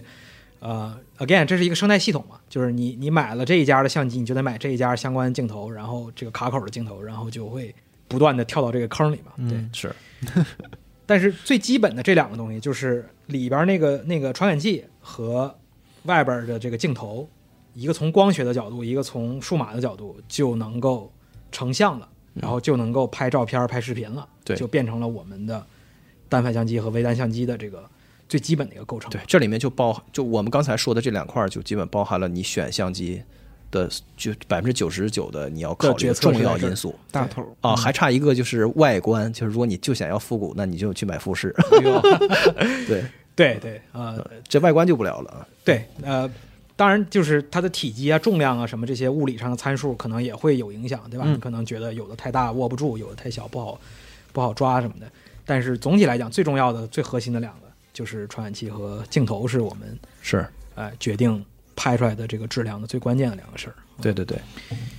呃，again 啊，就是咱们聊这些设备相关的，真的就可以无穷无尽的聊下去，并且你能感觉到，就是我跟钟青的热情对是是能够就是支撑我们的报菜名儿一样，我在这儿听呢。没错儿，因为的确就是我们在呃学习拍视频这件事儿上，嗯，花了很多的时间在研究这些设备上，嗯，但也原因也是因为什么？因为就是这门手艺跟你的这个工具的关系特别的密切，嗯，就是你。跟你写文章不一样，对吧？你用 Word 文档写和你用石墨文档写，和没你区用别腾讯文档写，都都一样。对，就就唯一决定的就是你自己打字的那个手。嗯但是呃对于拍视频、拍照片这种事情来讲，摄影这件事儿，你的硬件的设备对你最终的作品的质量有极其关键的影响。对所以选择合适的设备，然后跟它，对吧，产生这个长时间使用的那种链接的质感，就是把让它变成你身体的一部分，嗯，对吧？闭着眼睛就能操作它所有的东西，这个事儿是非常重要的一个磨合的一个过程。嗯，而这个事儿在在摄影跟拍视频这件事儿上，比很多别的领域要更怎么说，就是更吃这个这个力气。对，嗯，反正就学习设备是学习摄影一部分，就是就是最近我的体会就是这样，你没有办法完全回避开这个事儿没错儿，啊。虽然这里面有非常多的误区和陷阱，比如说就。就可能，比如就比如我花太多的时嗯间看设备的评测，然后就然后就自己什么也没拍，就是这种感觉哦，啊，这是也是很就多甚至都沉迷到了这个研究这个东西里面。对对对对对对嗯，但是对啊，就是本身它就是一个消费主义陷阱嘛，对吧？对我们我们只能在现有的这几个品牌的厂家厂商提供的现有的这么几个选项中进行一个有限的选择。嗯，对，然后这些数码产品的各种评测呀，各种相关的这个，对就是就是你你完全可以完全沉浸在设备中一辈子， 就就是摄影设备和你拍摄的那个视频之间的关系，要比机械键盘和代码的关系要紧多了。 就是啊，对，那是肯定对。 啊，所以我觉得这个时候也要提醒大家，包括咱们自己，对就是不能完全的沉浸在，嗯呃，器材本身所带来的快乐里。对啊、它肯定是快乐的，并且它是对你拍出来的东西是有决定性影响的。对但是归根结底，这件事儿是你拍的这个视频，你这你这个 vlog 是你的一个对吧？一个你自己的创作一个内容。嗯，然后你要花更多的时间和精力在怎么样拍好这个东西。对，实践练习，嗯啊，然后反复的去日拱一卒的这样去精进啊，每一次拍的都比上一次好，每一次都改进一些之前不满意的地方，又学了一个什么新的小花招用上来，等等等等，呃，而不是单纯的沉迷在我换了一新设备，我我买了一新镜头，啊、特别好。这些的快乐还是相对比较短暂的，对对对啊、更长久的快乐还是来自于就是拍视频创作这件事儿本身，对啊、它它能够带给你的对，作为一个兴趣爱好，就是就是它还有一个附带的好处，就是你开始，你一旦你进入了这个爱好里面之后，你看电影和看电视的时候，你会想更多的事儿，嗯就是你会看到更多的东西。你可能会带入一个跟之前不一样的角色去看待这件事儿。没错对，就是你会觉得就是一个简简单单的室内两个人在对话，嗯，但是你你会比之前看到更多，就是你会觉得这个屏幕里面眼花缭缭乱的是那个那个 cinematographer 那个摄影指导那个人的想法和他的企图，嗯就是你能感觉到他的各种尝试你都没错能看到。对没对错嗯对，它的用光、它的镜头的调度，就是你你你玩这个以后会强迫你更加的注意到这些，就很有意思，就变成了一个一场就是识别就编码和解码的游戏。就包括对呃，很多时候，就比方说开姐做音频系的嗯节目的时候，哎就是有些人说这个怎么这么厉害，你就能发现嗯，这个个场景里面别人意识不到的他做的那个冲突的事情，嗯或者做的那个异类的事情。嗯但其实就是因为你知道他常规的选择是什是么什么样样子的的，对所以你在才会意识到那个异常感，然后去找到它背后的原因。对对对对，所以就就就很有意思，就是就我特别喜欢说说说这个话，就是就是艺术的本质是意图嘛，就是嗯，就是拍摄是一个充满意图的事情，是它是一个充满了意图，就是你你举起相机，就是拍一张照片也好，或者拍一段视频也好，有茫茫多的你要做的决定，嗯，就是你也可以什么都不知道，然后就是用全自动的模式举举起来随便拍一下，嗯那么你就拍拍到了一个就是纯粹的记录性质的东西，嗯但是一旦你你想要对对这个事儿有更多的企图，就是你对呃你的手法，你这里面的小的选择，你的曝光，你的那个变焦，你所有的东西，对观众的那个心智的那个和他情绪的些就是细微的影响有更多的认识之后，你就发现这里面有非常非常多的潜力和机会。对，就是可能很多人如果他之前没有了解过的话，他会通过自己的认知会认为拍摄，无论是摄影还是这个摄像也好，他会认为摁快门是一个很瞬间的事情。嗯嗯，但其实他在前面要做的意图的选择是非常复杂的。对对对，对，而且你想，咱们刚才聊的所有这些，都还在偏硬件儿的这个阶段，是咱们没有时间详细的跟大家展开所有跟剪辑这件事儿有关的，是是是后期的软件上制作的东西，是而那个东西又是巨多意图的体现，以及你能够玩的花招儿，嗯、就是因为你想，你拍完了这堆东西之后。这才刚刚开始啊！是你要把它导到电脑里，然后在你的那几个软件上开始剪辑了。对那才是一切故事开始的地方。对对对对对对，所以这个以后如果有机会可以再跟大家分享。但是就是无论是在摄影这个阶段，还是在剪辑这个阶段，嗯，都是充满了我们的决策，而每一个决策点的判断和决策的这个处理，嗯，就是这门手艺的，我觉得最能够吸引我们持续的投入这个时间和热情的对原因。对对对。但是所有这这些事儿都都不是阻拦你开始拍 vlog 的任何的那个门槛儿，就拍 vlog 随便就可以开始。就是拿起你身边的最近的设备就可以开始。对对对没，错儿，对，就我相信这一期我其实有些时候我会听它会不会是一个很工具性的嗯音频节目，但是其实想跟大家说，就是我能感觉到，就是嘉宾们他们在讲这些，无论是设备也好，还是说落实逐渐学习这个过程也好，它是本身是一个有很多乐趣夹糅在里面的过程。对啊、而且我相信这两期节目听下来，我相信无论是我们说 vlog 也好，嗯还是说最基础的摄影的，我觉得底层的知识嗯也好，就是在这两期节目里面已经非常全面的普及到了。反正那个就是算是一个比较那个嗯走马观花的带大家对看一圈，看一圈吧。嗯，对，然后就是希望大家可以在机组啊，或者是在整个集合站内有更多的这个交流跟跟互动，不不不光是这个视频拍摄爱好者、摄影爱好者朋友们，还有就是说，就是就是我更想看到的就是大家就是各种小圈子的大佬们可以拿起相相机拍出来给我们看，嗯对？吧？对我嗯我就是我也会抛砖引玉嘛，把这个我过来集合录节目这件事儿剪一个小 vlog，到时候发到机哎组呦，，期待啊！对哎，跟大家多多交流一下。嗯，对对行，行，那么这期节目就到这里。如果我们的听众朋友们感兴趣的话，可以即刻拿起你手中的设备啊，拍拍一些东西啊，上传到机组里面。那么这期节目就到这里，我们下期再见，拜拜。拜拜拜拜。